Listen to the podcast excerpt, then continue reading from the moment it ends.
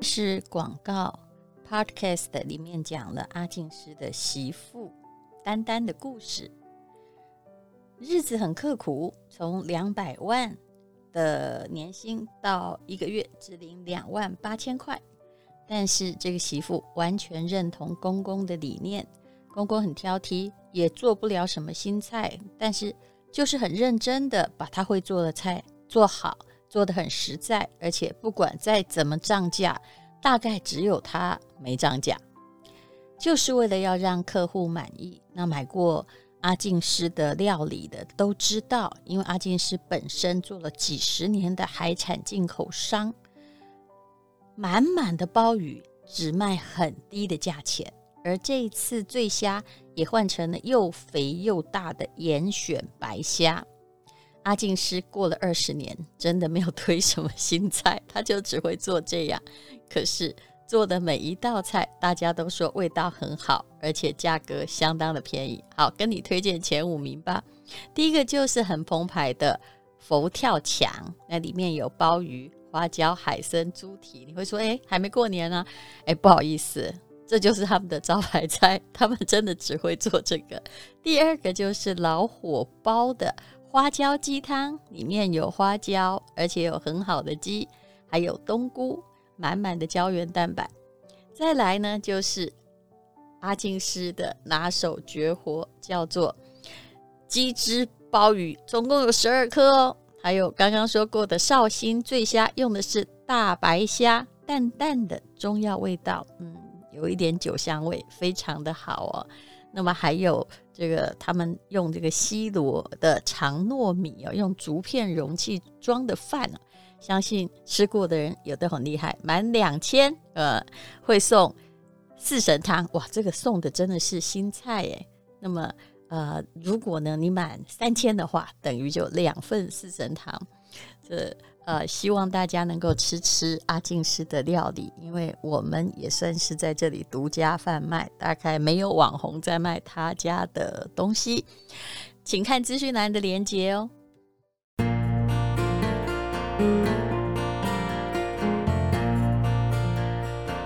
今天是美好的一天，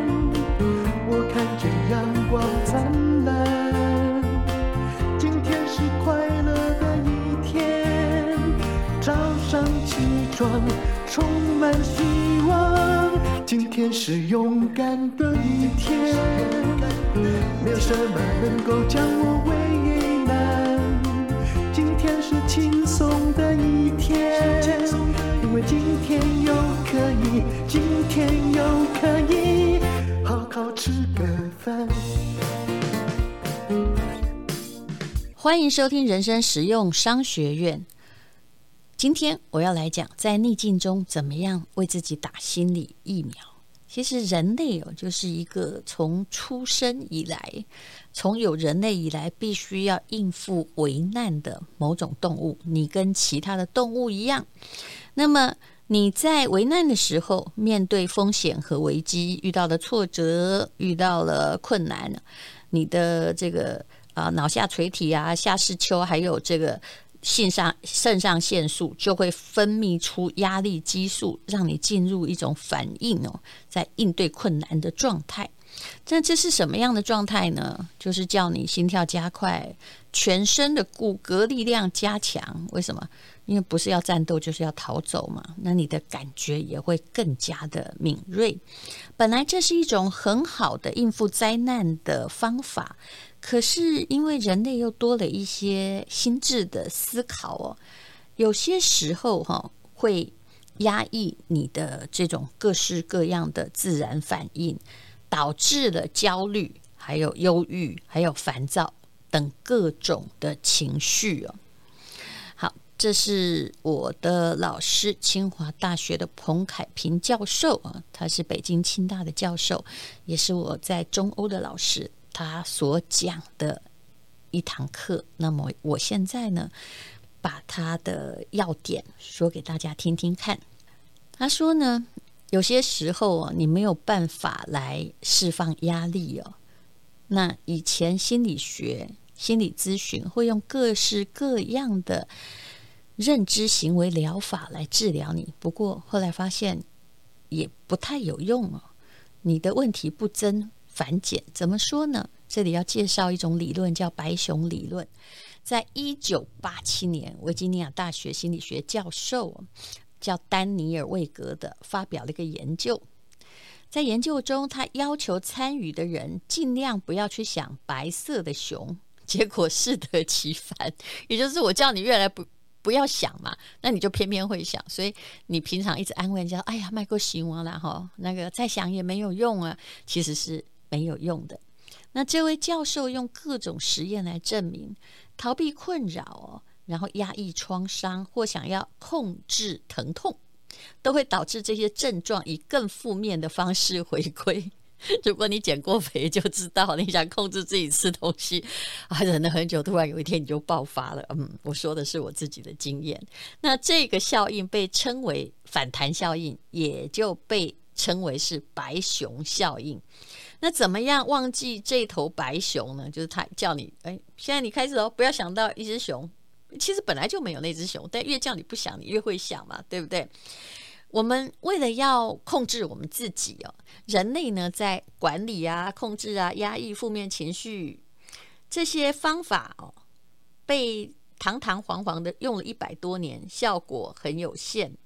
那直到这个美国宾州大学教授，有一位心理学家叫做马丁·塞利格曼，提倡用积极心态来替代、移转那些消极的情绪，才稍微有用一点。其实所谓的积极心态，重要的就是积极，你不要一直叫自己别想那头白熊啊，而是呢，你把你的注意力放在。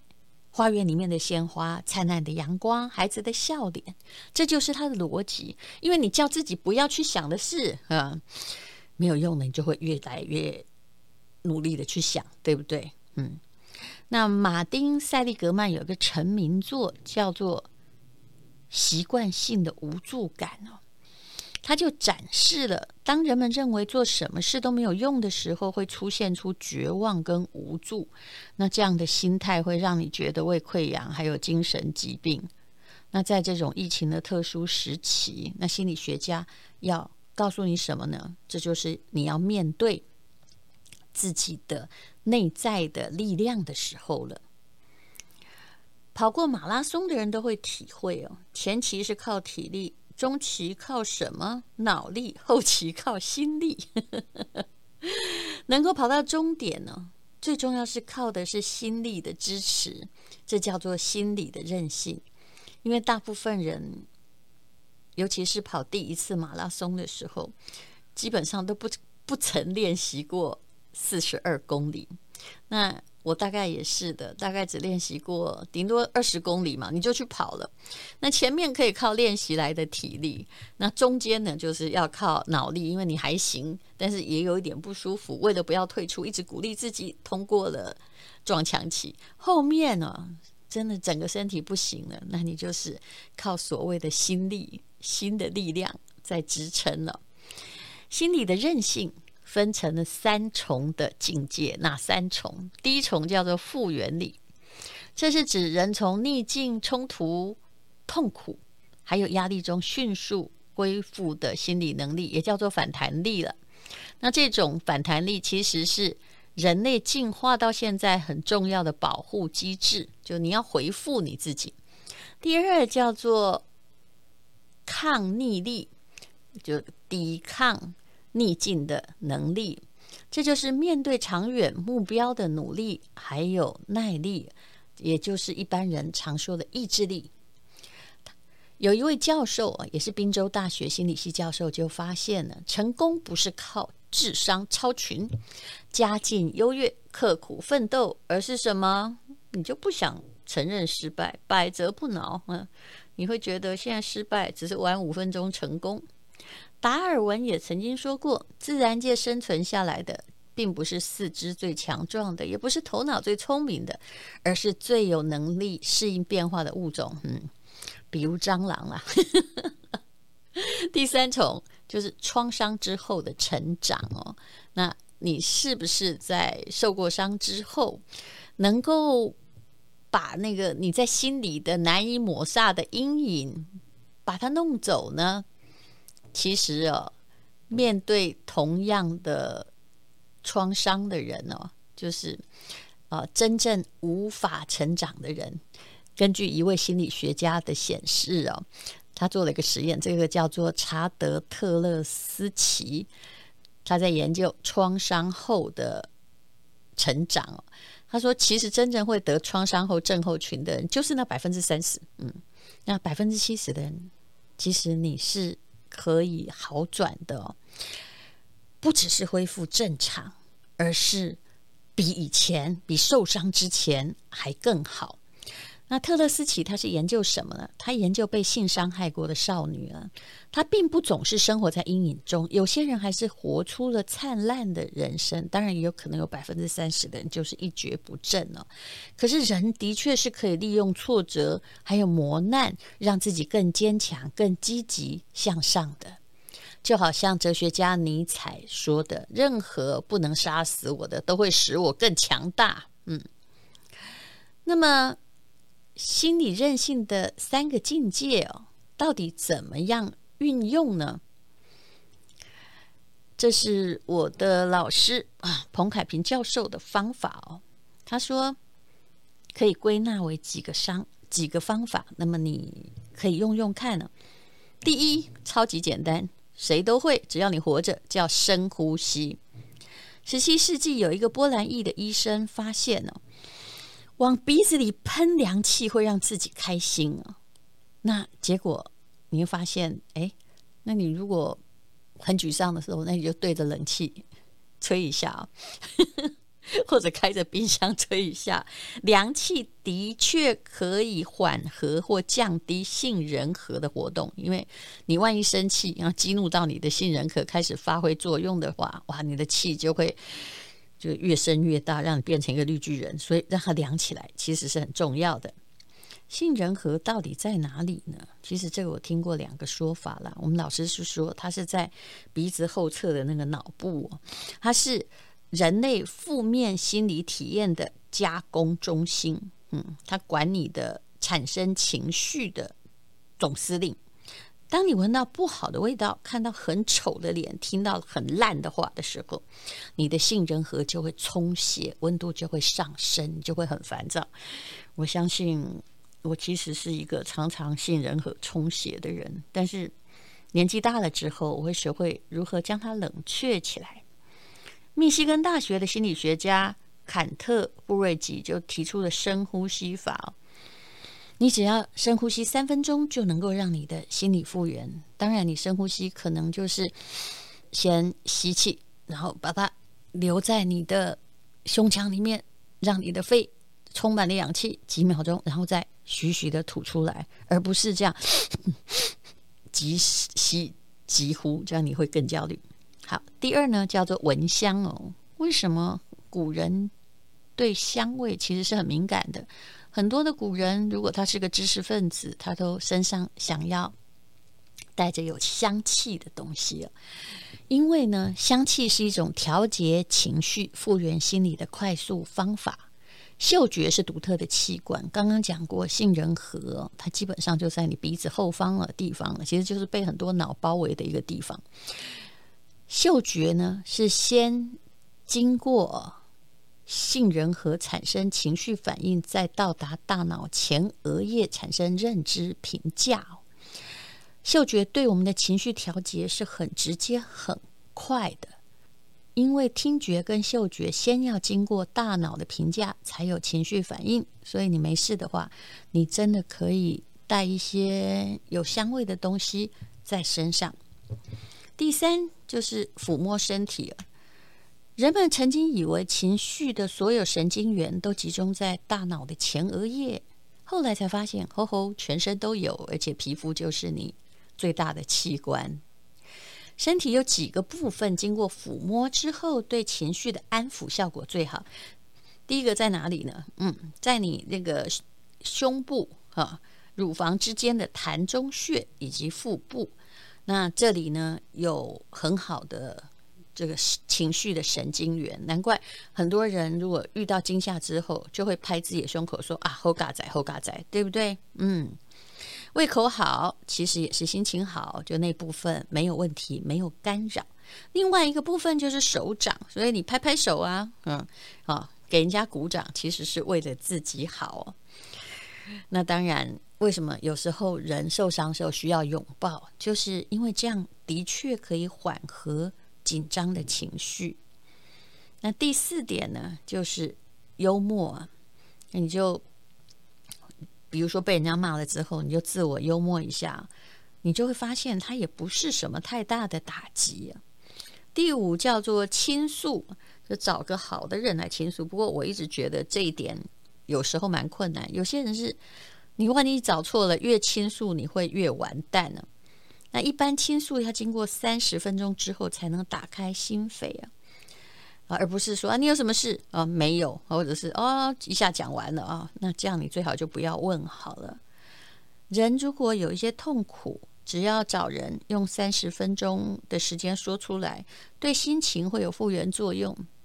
不过，我个人真的不太赞成你讲太久哇！有些人一倾诉就三小时，越讲越悲伤，因为没有力气，血糖又降低之后，事情看起来就更悲伤。那么第六就是运动，这对我很有效了。就是只要我很知道运动能够增加我的多巴胺，如果我心情真的不好的话，其实真的不要急着跟老公小孩发脾气，或急着要骂人。嗯，我后来发现。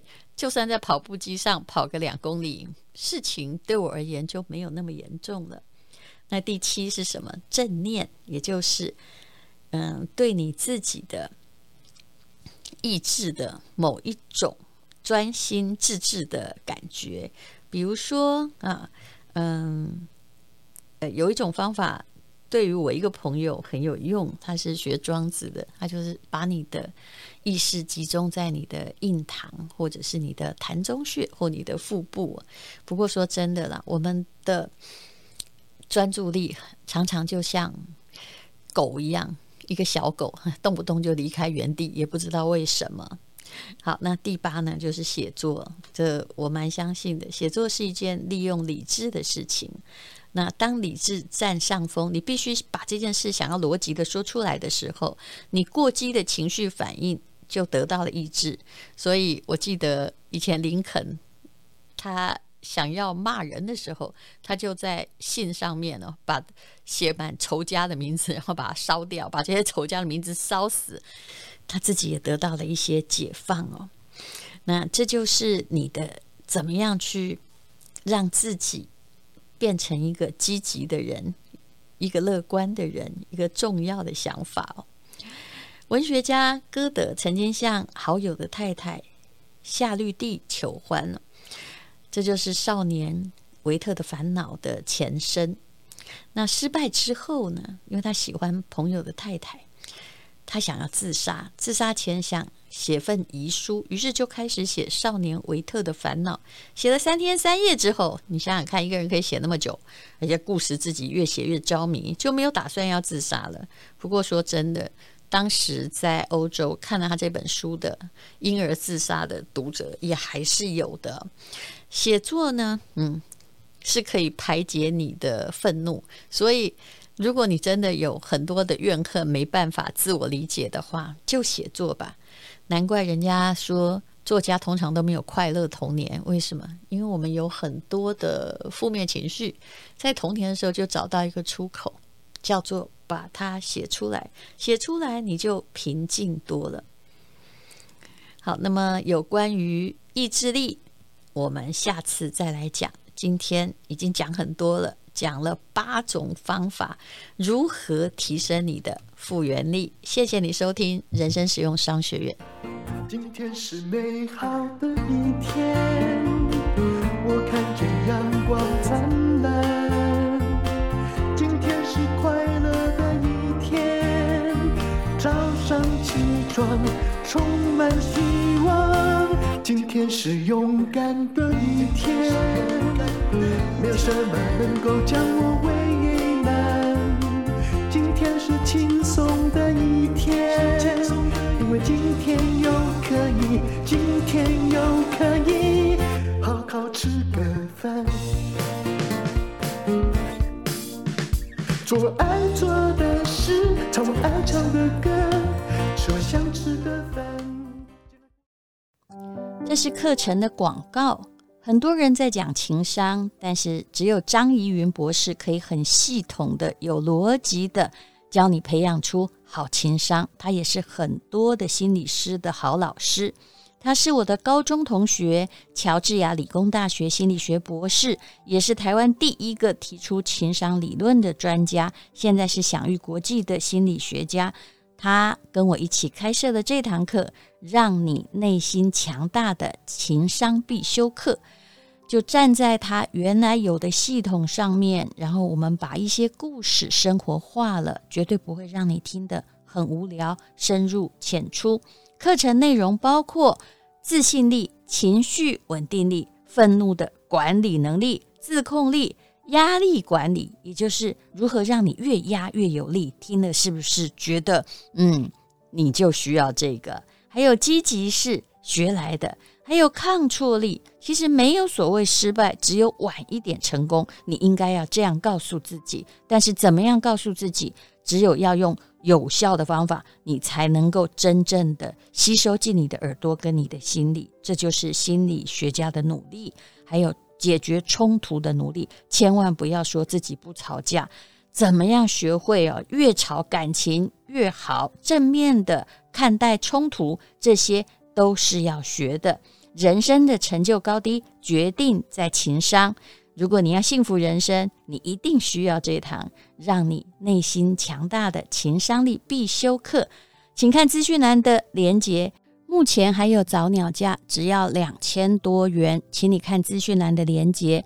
人生实用商学院的朋友，我们还提供你两百元的优惠券，可以登入课程，要求减免，这样你就可以成为一个情商高的好学生哦。